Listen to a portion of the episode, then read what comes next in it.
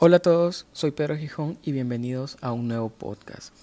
En esta ocasión vamos a hablar sobre la escasez de chips a nivel mundial, cómo ha afectado la pandemia y qué es lo que se está preparando para hacerle frente a esta crisis que ha golpeado a los gigantes tecnológicos a nivel mundial.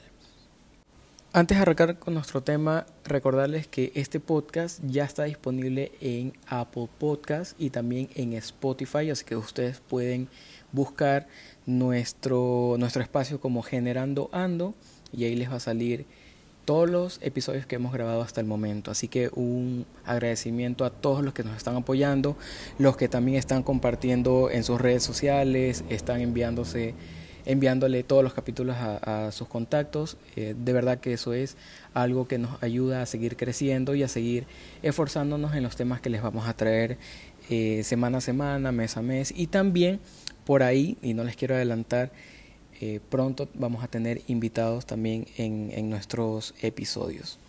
Ahora, arranquemos con el tema. Básicamente ha sido un poco polémico porque también por ahí se mencionaba de que realmente es una secuela de la pandemia. Bueno, a pesar de que todavía no hemos eh, superado del todo, pero debemos tener súper claro por qué se da esto. Les voy a explicar rápidamente para entrar en contexto. Primeramente, cuando la pandemia comenzó a golpear nuestros países eh, y obviamente con fuerza también a Europa, lo que las autoridades decidieron fue confinarnos a todos. Estamos hasta ahí.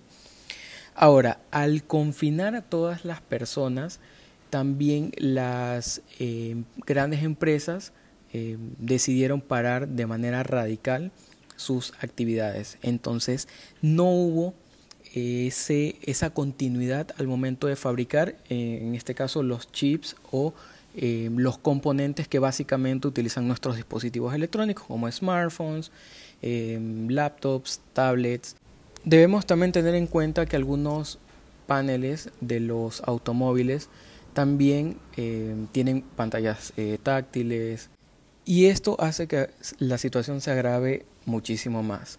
Ahora, para tener un poco los ejemplos más claros, cuando se confinó a todos y las, eh, las empresas dejaron de tener esa actividad constante, lo que hicieron fue sacar todos los productos que habían fabricado hasta ese momento para cubrir la demanda porque ya se estaba eh, implementando las clases online, el home office o teletrabajo y todo eso que se requieren eh, que requieren laptops, eh, tablets, smartphones y demás.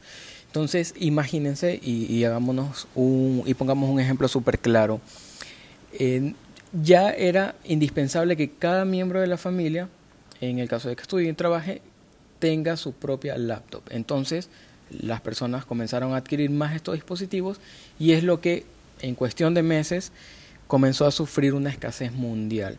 Ahora, gracias a la, vacunación que ha habido a nivel mundial, ha permitido que todo esto poco a poco se comience a reactivar, pero no se, no se llegue todavía a los volúmenes que normalmente teníamos de adquisición antes de la pandemia. Entonces, eh, no todas las empresas, y esto debemos tenerlo súper claro, porque para la fabricación de microchips y todos estos componentes electrónicos se tienen que tener unas instalaciones con tecnología de punta y esto debemos tener en cuenta que requiere una inversión extremadamente alta. Ahora, como, sabemos, en las épocas donde más se adquiere eh, dispositivos electrónicos son las fiestas. en este caso, bueno, ya pasó el Black Friday, pero está por llegar Navidad y es donde la gente aprovecha para adquirir eh, un, televisor eh, con de última tecnología, tablets, smartphones, ya lo que les mencionaba anteriormente. Pero esto hace que las empresas, las empresas comiencen a acelerar la las estrategias y su inversión para poder cubrir esta demanda. Esto no va, no va a acabar en cuestión de unos meses o simplemente em, ya como comienza lentamente a reactivarse las actividades, de antes. Lo que debemos tener en cuenta es que tanto ha sido el impacto mundial de escasez de mm, chips y componentes electrónicos que, según algunos expertos, eh, se consulta a algunos expertos, mencionan que se podría ya ver números positivos a mediados del próximo año o principios del 2023. O sea que estamos enteros, como decimos, en, en nuestro país. Y simplemente queda es em, ser pacientes hasta cierto punto, pero también es una puerta abierta para la especulación y el aumento de precios de algunos dispositivos de los que normalmente utilizamos. Entonces, ahora quiero compartirles algo sumamente importante.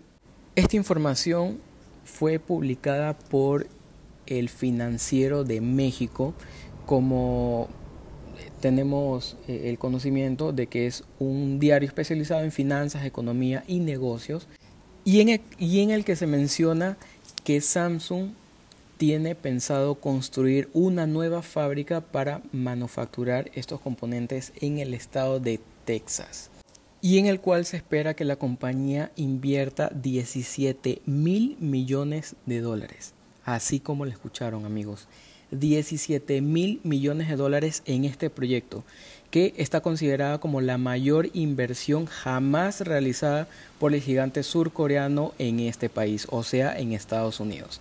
Ahora, el vicepresidente y CEO de Samsung aseguró a través de un comunicado que con esta capacidad eh, que va a tener la planta de fabricación van a poder atender mejor las necesidades de sus clientes y contribuir a la estabilidad de la cadena de suministros mundiales de chips y semiconductores. O sea, es un proyecto extremadamente gigante, pero que no es que se va a hacer de la noche a la mañana. Y ahorita les cuento por qué. La construcción de esta nueva fábrica iniciará a principios del 2022, o sea, ya estamos a las puertas, y se planea que comience a funcionar recién en la segunda mitad del 2024. O sea que estamos todavía enteritos para que comience a poner en marcha em, Samsung esta nueva fábrica en Texas, Estados Unidos. Ahora, esta información he querido mencionarla en este podcast porque em, debemos ser conscientes que a partir de los próximos meses o en el transcurso del 2022 es probable que veamos un aumento de precios en los dispositivos electrónicos, como ya les había mencionado, y tal vez en algunos modelos de vehículos también, ya que estos componentes son extremadamente importantes para que eh, eh, ciertas partes del vehículo funcionen de manera correcta. Entonces hay que tener muchísimo cuidado al momento de elegir si hay alguna oferta que se pueda presentar, hay que aprovecharla claramente, pero debemos también, reitero, ser conscientes de qué es lo que está pasando a nivel mundial y esperemos que se lo pueda superar lo más pronto posible a pesar y a pesar de que algunos expertos han mencionado que esto va a estar para largo esta situación pero yo trato de ser súper optimista y estoy seguro que esto se va a superar lo más pronto posible. Así que hasta, hasta aquí llega nuestro podcast. También recordarles que ya pueden seguir las cuentas oficiales en Instagram. Está como arroba generando ando podcast en Instagram y en Twitter como arroba generando ando. Entonces ustedes pueden comenzar a seguir estas eh, cuentas oficiales. Ahí vamos a estar compartiendo los podcasts. Vamos a estar también mencionando si tenemos ediciones especiales, invitados, o sea, todos los detalles los vamos a tener en las redes oficiales de, eh, de este espacio, en Instagram o Twitter. Y también recordarles que comiencen a seguir las cuentas en tanto en Spotify o en Apple Podcast para que así les llegue una alerta cuando tengamos un nuevo episodio y no se pierdan de ningún detalle. Mi nombre es Pedro Gijón y nos vemos en el próximo podcast.